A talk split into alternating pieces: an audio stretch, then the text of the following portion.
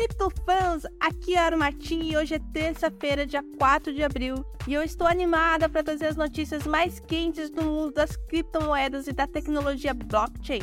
Mas antes, um lembrete importante: se você ainda não se cadastrou no nosso site bitcoinblock.com.br, não perca mais tempo. Com o nosso plano Sardinha, você terá acesso a diversas vantagens, tudo isso gratuitamente. E agora vamos às notícias.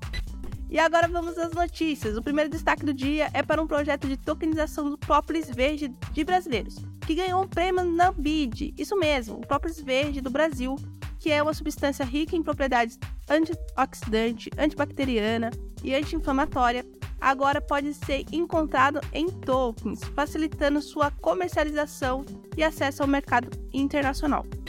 Já a segunda notícia do dia é sobre a queda da Habitum, que teve uma redução de 86% em apenas duas semanas.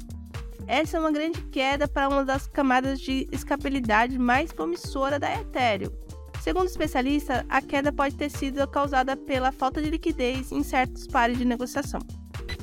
E para fechar com chave de ouro, a elite chinesa está de volta ao mercado de criptomoedas, com apoio de bancos estatais.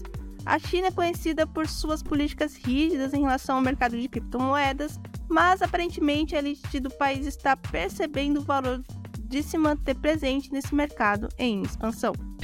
E assim termina mais uma edição do Bom Dia Cripto, transmitido pelo canal bitcoinblock.com.br. Aproveito para agradecer a todos os nossos ouvintes por nos acompanhar e lembrar que você pode conferir todos os nossos links na descrição do podcast.